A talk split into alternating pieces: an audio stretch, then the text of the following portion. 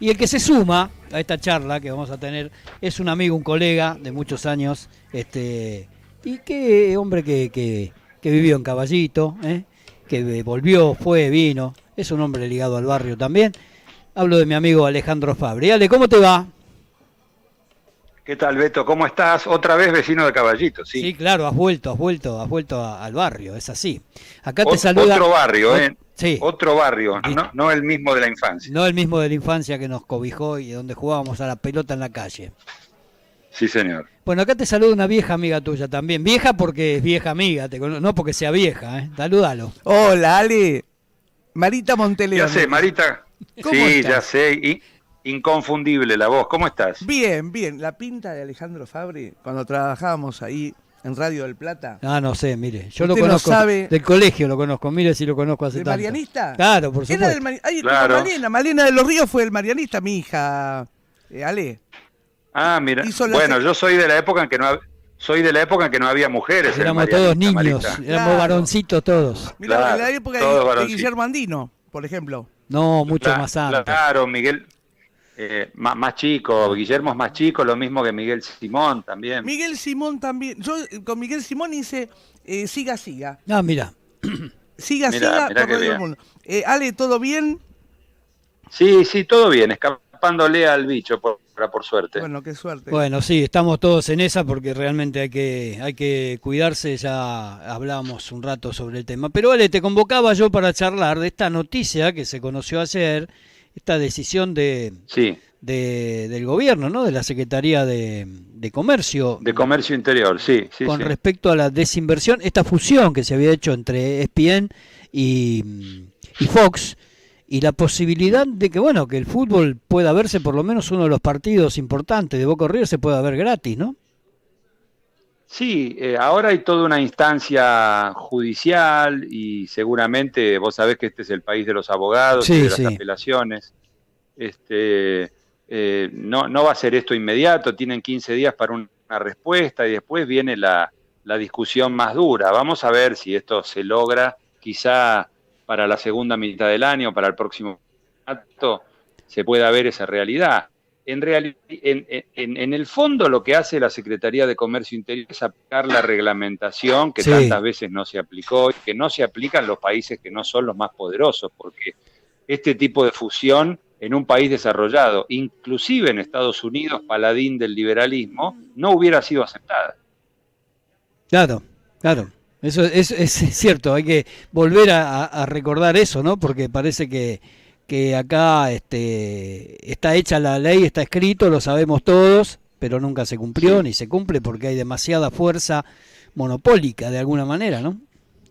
Sí, bueno, es el país de los monopolios y del privilegio de los poderosos desde siempre, no solo Argentina, ¿no? Por supuesto que toda Sudamérica y Centroamérica en general ha sido manejada por los dueños del poder. Entonces, cualquier mecanismo que permita democratizar eh, la parte económica es combatido por, por ellos y por sus, sus representantes escondidos en el medio de la gente. Sí, es cierto. Bueno, de todas maneras, eh, la noticia, mm, a ver, da un poquito de, esperanza en cuanto a lo que tanto se pidió en algún momento, recordar la, la ley de medios que tanto se, se, trabajó y se fogoneó que después este, fue se quedó en nada. Eh, también tenía esa posibilidad de atacar el tema monopólico, ¿no? De posibilidad de que la gente tuviera la chance, no solo en el fútbol, sino de ver otros programas.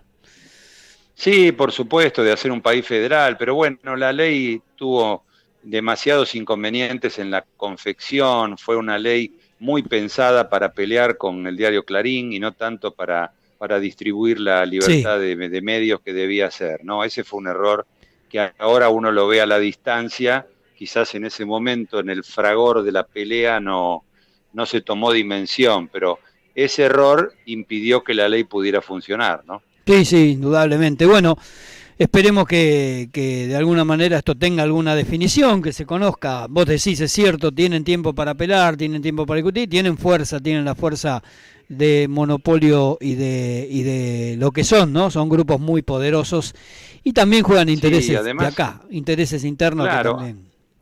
Sí, pero además son, son, este, son empresas extranjeras que siempre con el mismo cuento de que me voy, si no haces lo que yo quiero, nos vamos. E, esa vieja historia. Yo creo que verdaderamente revolucionario sería que permitan que se televise gratis a Platense y a Ferro, ¿no? Ojalá, ojalá. bueno, eh, basta de River y Boca, por favor. Platense este, eh, debería ser televisado gratis. Ferro, el, que tiene el, cable de, de Teis Sport, la primera nacional sigue dándolo por ahí, pero la liga profesional podrían darlo gratis, ¿no? No solo River y Boca.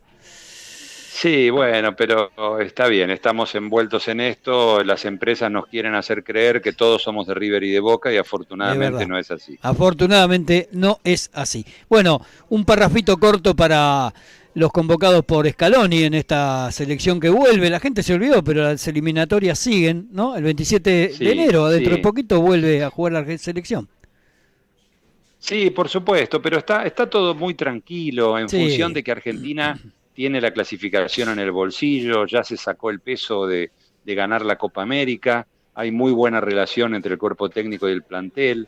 La verdad que venga Messi o no venga Messi es como que da lo mismo en este momento, ¿no? Sí, es Porque está todo muy bien encaminado. Brasil y Argentina no deberían haber tenido problemas nunca en un, en un torneo donde, donde se clasifican los cuatro equipos y medio y, eh, de diez, este, pero bueno, Argentina ha tenido, ha llegado con justo, ha tenido algún inconveniente y, bueno, y ahí este, a veces pasan esas cosas que, que suceden, ¿no? Que, hacen que, creas de que es más difícil de lo que termina siendo la clasificación. Bueno, ya estamos, ya estamos. De ahí a pensar que vamos a salir campeones hay un trecho grande. Exactamente, hay un trecho grande, pero bueno, hoy ya pusieron en venta las entradas, los cataríes, ¿viste? Están va a ser un mundial atípico, ¿no? Rarísimo porque se va a jugar en, en, una, en un lugar donde nunca se jugó un mundial grande, digamos, se jugaron mundiales juveniles.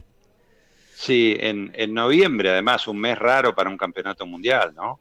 Y sí, eh, es totalmente diferente. Vamos a ver, digamos, uno tiene esperanza de que en un, en un mundo que no tiene cracks o que tiene algunos cracks desperdigados por los seleccionados, no te vas a encontrar con un gran equipo, no sé Francia cómo estará, pero eh, la verdad que los equipos de clubes da la sensación de ser más poderosos que las selecciones nacionales. Es verdad, eso es cierto.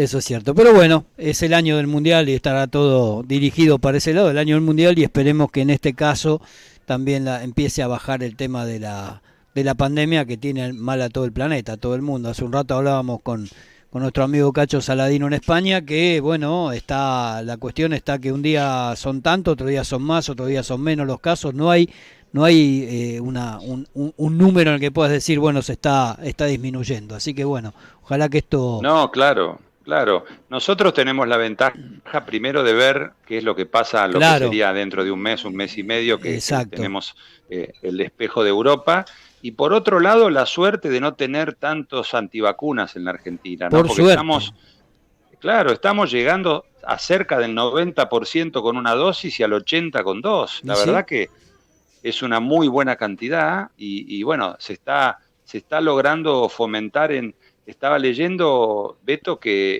eh, se ha vacunado un millón de, jóvenes en el último durante el mes de enero, desde la fiesta hasta acá un millón, casi, casi un millón de jóvenes que no tenían la primera dosis, que se asustaron, se asustaron por cómo venían las cosas y se fueron a vacunar. Y sí. Me parece bárbaro, ¿no? Y sí, yo tuve la chance de darme en la costa, siendo de capital, me la di en la costa bonaerense la tercera dosis y en la misma fila eh, había chicos que se iban a dar la, chicos jóvenes eh, de 16 que se iban a dar recién la segunda dosis, pero muchos chicos ahí en la costa que no eran, no eran necesariamente bonaerenses.